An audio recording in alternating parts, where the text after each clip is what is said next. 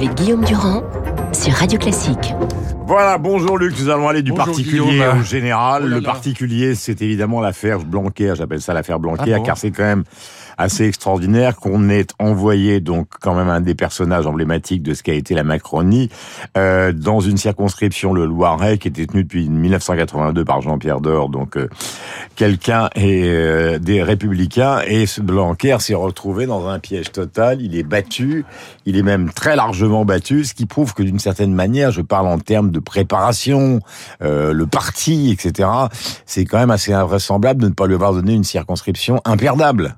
Bah, c'est Ça veut dire que- invraisemblable de l'avoir chassé du ministère pour mettre Oui. à sa place quelqu'un qui euh, qui représente exactement l'inverse de ce qu'il pense. Donc c'est plutôt ça le, le point de départ. Euh, C'est c'est cette euh, ce reniement de celui qui a été un des Hmm.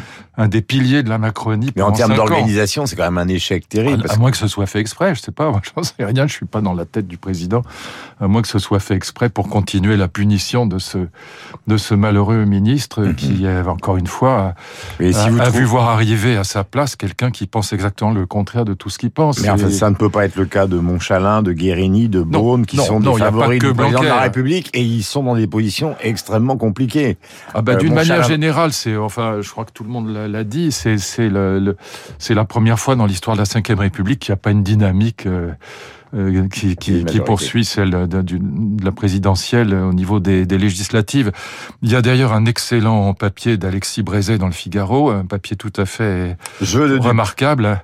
Jeu de nupe, euh, le jeu de mots est très bon, mais le fond est encore meilleur euh, sur le fait qu'on voit arriver à l'Assemblée nationale le cortège de la de la nupe, c'est-à-dire les admirateurs de l'antisémite Jeremy Corbyn, de- les supporters d'Assa Traoré, les supporters des, de, de la manif des islamistes, les anti-flics, les anti-Charlie.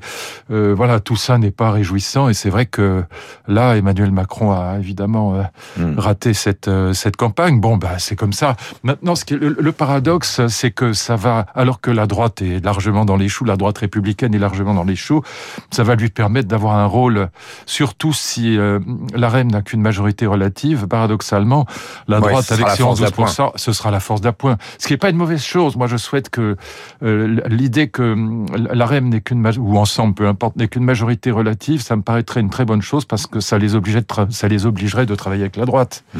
et notamment contre la la NUP, ce qui serait évidemment euh, un- une bonne chose pour le pays. Mais Nicolas yeux, puisque, vous, puisque vous citez l'éditorialiste, dit que c'est un risque politique insensé. En gros, il sous-entend que avec euh, relative ou euh, appui de de, De ce qu'était la droite, Ouais. de toute façon, c'est cinq C'est ans pour rien. Euh, euh, de toute façon, ce sera très difficile parce que le vrai problème, si on, veut, si on veut prendre un peu de, un peu de champ par rapport à la- l'analyse euh, en, termes de sociologie électorale, le vrai problème, c'est d'essayer de comprendre pourquoi il y a 60% de nos concitoyens qui votent pour les extrêmes. C'est ça le vrai sujet de cette élection. C'est pas euh, bon le fait que le, le- ensemble soit soit dans les choux par rapport à la et que, que la NUP ait gagné beaucoup. C'est pas le sujet majeur. Le sujet majeur, c'est pourquoi 60% de l'électorat vers euh, vers les extrêmes. Et le deuxième sujet majeur, c'est la France est ingouvernable. Il faut être clair, elle est ingouvernable parce que avec 52% de d'abstention, il faut diviser par deux le score réel euh, des candidats. C'est-à-dire qu'en vérité, que ce soit la NUP ou que ce soit les, les, les Bah, la NUP, c'est un quart des électeurs si on prend la réalité. Bah, même pas, oui, à peine. Et donc, euh, oui, c'est ça. C'est enfin, c'est plutôt même un cinquième. Et donc, euh, si vous regardez par rapport au nombre aux électeurs inscrits, c'est très peu. Et oh, si vous revenez au premier tour de la présidentielle, euh, Emmanuel Macron, c'est moins de 10 millions de voix sur 49 euh, millions d'électeurs inscrits. Donc, dans ce contexte-là, si on fait pas la proportionnelle, la France est ingouvernable, paradoxalement.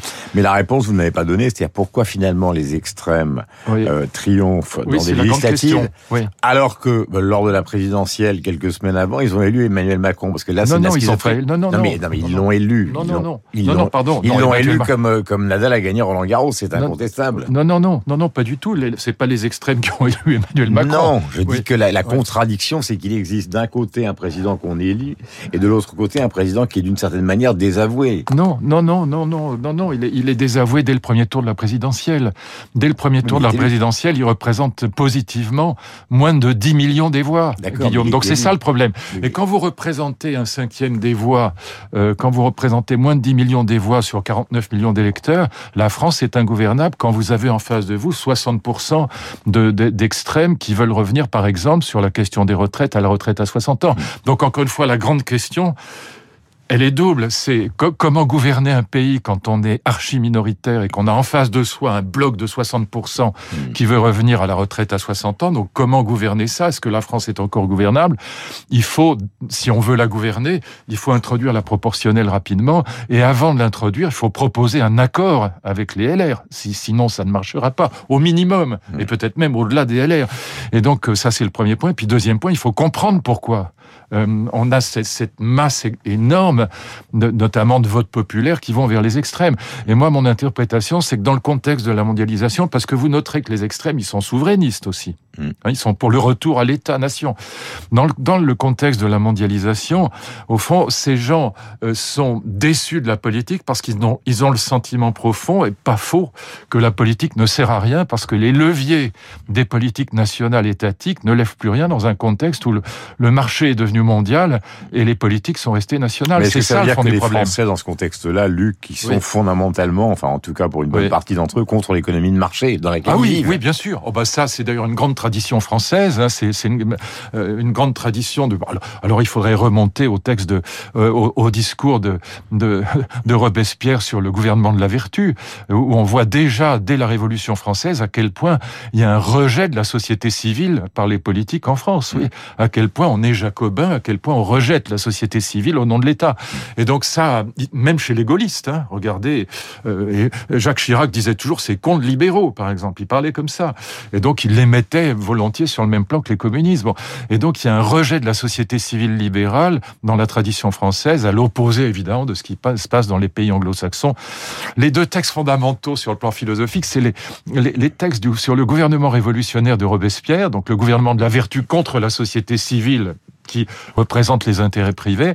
Et, et euh, un peu avant, euh, vous avez, oui, c'est quelques décennies avant, vous avez la fable des abeilles de Mandeville, euh, qui est absolument géniale et qui dit au contraire, vice privé, vertu publique, c'est grâce à la société civile que l'intérêt général va se dégager. Et donc avec une admiration sans limite, si je puis dire, des intérêts privés de la société civile. Donc une position libérale qui va dominer historiquement la philosophie anglo-saxonne, si je puis dire. Et là, pour y revenir, il y a ce sentiment que dans la mondialisation, les leviers des politiques nationales ne lèvent plus rien et qu'il faut revenir au souverainisme, revenir à la nation. Et ça, c'est ce qui caractérise aussi bien l'extrême droite que l'extrême gauche. Donc, euh, c'est très difficile de gouverner dans ce contexte-là quand on est minoritaire. Est-ce que vous croyez à un sursaut? C'est-à-dire que, est-ce que vous pensez que la campagne, parce que maintenant il va bien falloir qu'il y ait une campagne du côté du oui, il va y avoir un sursaut. Oui. Est-ce que vous pensez qu'il va y avoir un sursaut? Oui, il va y avoir un sursaut.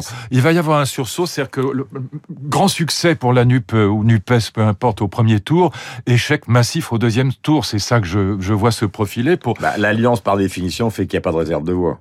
Mais bien sûr, et en plus, euh, il va y avoir une mobilisation de la droite, et notamment de la droite libérale, des chefs d'entreprise, des libéraux, parce que pour eux, le programme de Mélenchon, c'est l'horreur absolue, c'est le retour des bolcheviks. Et donc, il va y avoir... Ou des Shadoks. ou des Shadoks. Et en plus, que décrit Alexis Brézet très très bien dans son papier, euh, cette tentative par Emmanuel Macron de séduire les l'extrême gauche a complètement échoué.